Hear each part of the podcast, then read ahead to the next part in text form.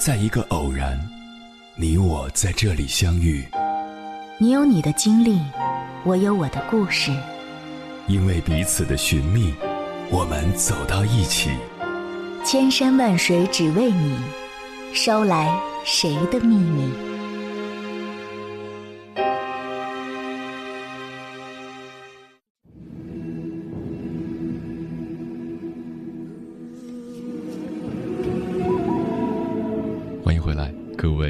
行者，这里是正在直播的中国交通广播，千山万水只为你，深夜不孤单。我是迎波，绰号鸭先生。我要以黑夜为翅膀，带你在电波中自在飞翔。每个人都有自己的生活圈子，不要随便介入别人的生活，在任何关系中都要懂得适可而止。这应该是成年人的基本修养。我有一个朋友是一个医药销售公司的经理，她老公是一个医院的外科主任，两个人平常都比较忙碌。她和她老公之间有一个不成文的规定，就是在工作的时候尽量不去打扰对方，在下班回家后不谈工作，谁在家的时候谁就去做饭整理家务。结婚十几年，她和她老公之间的感情不仅没有变淡，反而越来越稳定。有一次，我向她讨要幸福的秘诀，她笑着摇摇头：“嗨，哪有什么秘诀？我只是不喜欢把话说得太满，把事做得太过，给彼此保留了足够的空间和时间。”很多人在生活中都没有界限感。如果你超过两个人之间的界限，就会让别人感到不舒服。那么，怎么判断一个人有没有边界感呢？具体来讲，包括以下三种迹象：一、没有分寸，没有原则。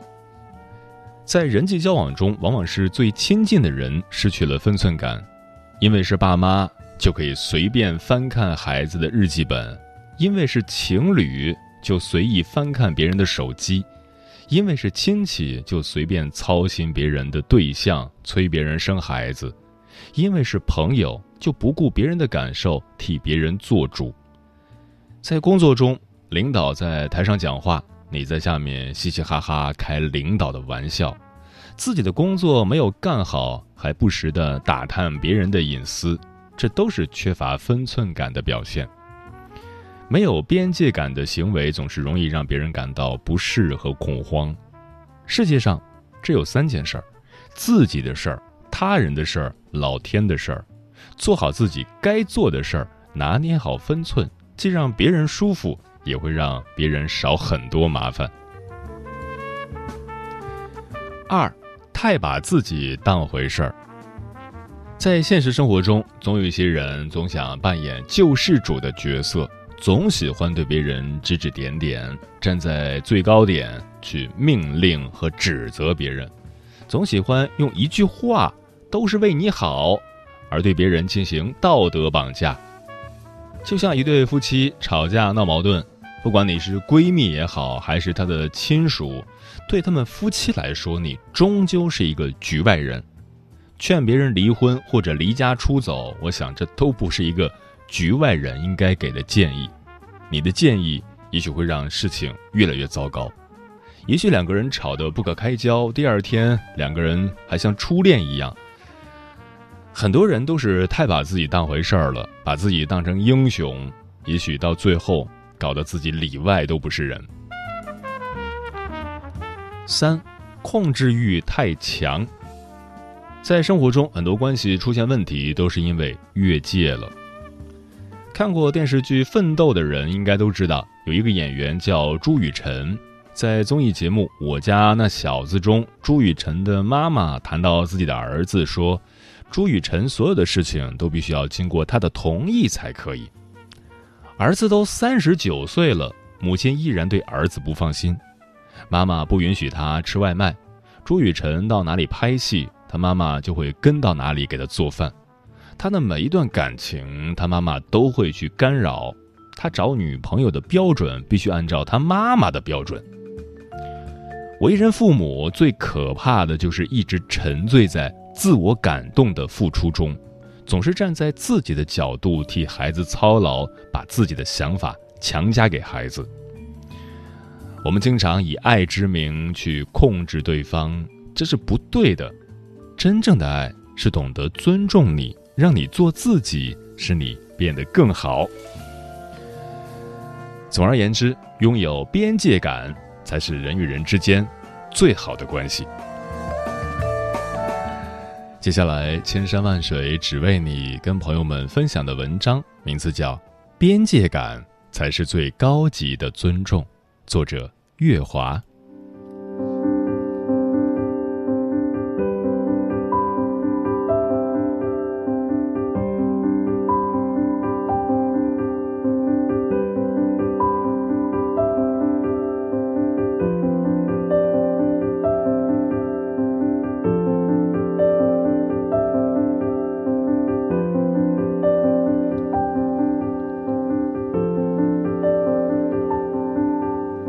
单位有一位四十多岁的男同事，在他这个年龄，按说应该沉稳厚重，可是他不仅没有如此，反倒落得个长舌妇的称号。不管是工作几年的老同事，还是刚到单位的小同事，他总是绕在别人身边问一些诸如：“你家里几口人啊？哎呀，你家在外地哪里呀？你家里是做什么的？你之前在哪里上学呀？有没有男朋友啊？”等等，很多很多问题。刚来单位被他问到这些问题，内心真的是泛起阵阵恶心。关你什么事儿啊？后来熟悉之后才了解，这是他惹人厌恶的原因之一。单位里的同事心照不宣，基本不和他说话，因为只要开口，他就会坐在你身边，开始认认真真的与你沟通。不把你和你家人的情况刨根问底的问清楚，他就不会走。不仅如此，他还会事无巨细的向你讲述他家里的事情，好像这样就可以获得你的信息，就可以增进两人之间的关系。现在我看到他坐在新来的同事身边，饶有兴致的伸着脖子问他问题。看到新同事满脸的嫌弃和有一搭没一搭的回答，看到他口若悬河的讲述自己家里那点事儿，脑海里不禁浮现出一句话：没有边界感的人真的太可怕了。边界感是近两年兴起的新词汇，这位同事就是没有意识到人与人之间的边界感。强行插入他人的生活，也强行将别人拉入他的生活。掌握不住交往的分寸，除了惹人厌恶，对人际提升根本没有任何帮助。在电视剧《欢乐颂》中，曲筱绡帮助小蚯蚓测试白渣男人品如何，出发点是为了不让小蚯蚓吃亏，但结果呢？小蚯蚓觉得自己被冒犯。和曲筱绡大吵一架，也由此奠定了他俩在全剧中的不和谐关系。在剧中，白渣男没有经住曲筱绡的测试，露出了渣男本性。但假如我们假设一下，假设白主管不是渣男，而是一位真正的绅士，那么这样做的曲筱绡会不会让白主管心生疑虑？会不会让白主管认为小蚯蚓识人不佳，进而影响他和小蚯蚓的感情呢？这些我们就不得而知了。曲筱绡的做法没有明确什么是边界感，一副热心肠直接冲破人与人之间的原始界限，没有明白别人不需要帮助时的主动帮助只会让关系更糟糕。这种随意跨过界限、干涉他人生活的做事方式，在我们的生活中被称为“拎不清”或者“没有眼才头”。正是因为他们不明白自己的事、他人的事、老天的事这三件事的区别，才导致自己常常和他人发生误会和隔阂。自己的事自己负责，他人的事他人负责。老天的事我们管不了，出门记得打伞才好。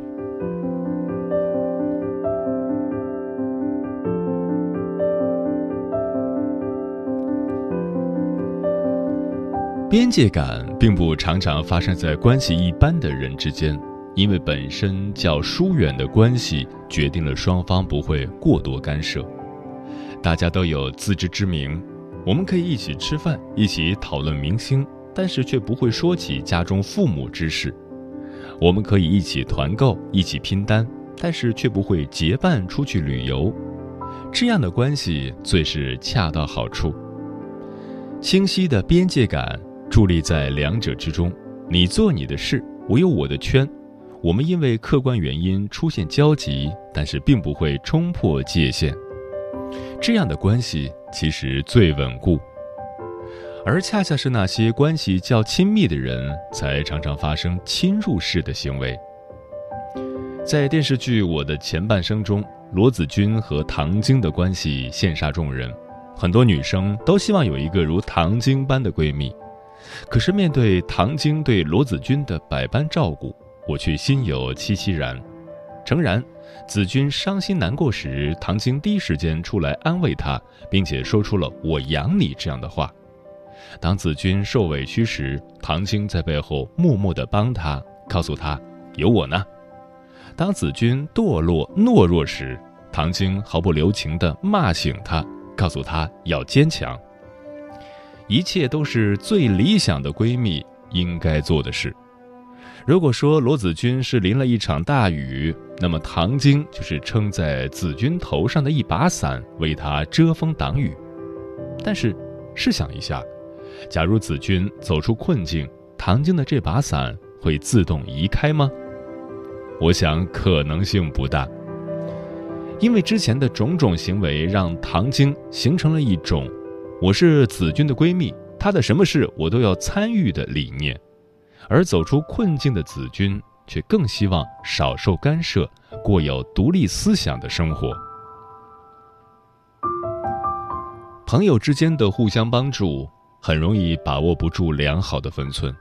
你的所有事我必须知道，你的所有事都和我有关，你的所有事我都得管。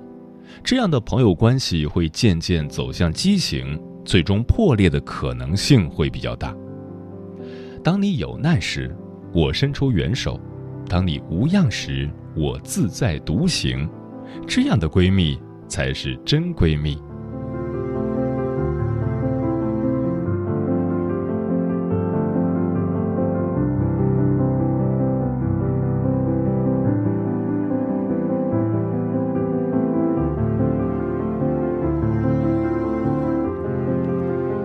远而不疏是种能力。进而不入是种智慧，边界感同样存在于夫妻之间。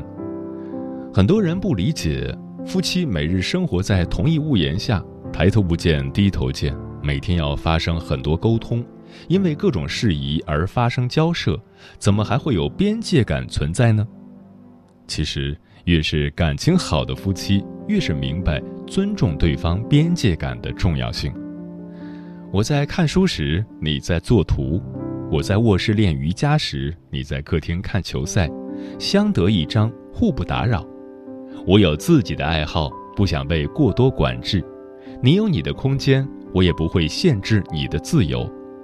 我们相互了解而又相互尊重，边界感不会让我们产生隔阂，反而会拉近我们之间的关系。就像孙俪和邓超。一个是拍剧前把自己关进屋子，全身心研究剧本，仔细琢磨戏中角色的学霸；一个是连孩子都带不好，整日在微博发各种段子，出现在别人评论下方的逗比。可是这并不妨碍两个人爱的深切，并不妨碍夫妻俩带着孩子秀恩爱，并不妨碍两个人都在变得越来越好。孙俪知道邓超的逗比之心。不阻止，不嫌弃，满心欢喜地参与进来。邓超明白孙俪的认真，不捣乱，不使坏，看似漫不经心，实则欣喜到不行地支持着老婆的言行。这样的夫妻关系才是真正健康的、美好的关系，因为他懂得边界感的重要性，相互支持而非单纯的相互依赖，形成亲密而又独立的夫妻关系。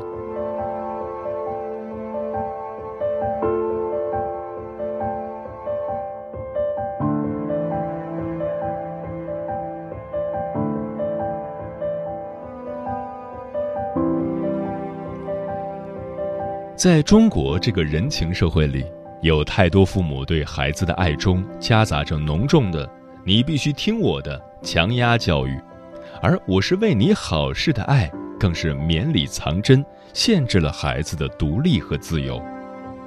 不管是上学、相亲、工作、嫁人，父母的干涉让新一代年轻人过早的丢失对生活的热爱和对自我能力的塑造。也正是因为如此。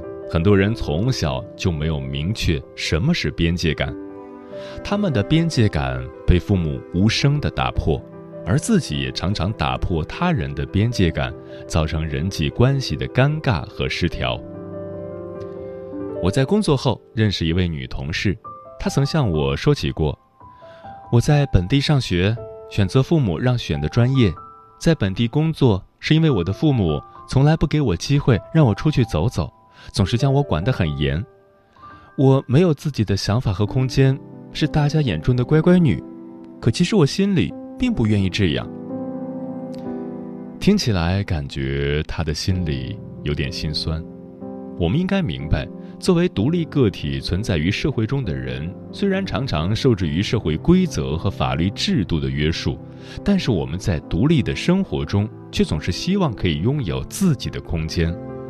这个独自的空间属于个体，他不希望被入侵，不希望被过多干涉。所以在生活中，那些分寸感强、拥有边界感的人会赢得更多的尊重；那些不随意干涉他人，在合适的时机伸出援手的人会得到更多的敬重。而边界感，才是最高级的尊重。延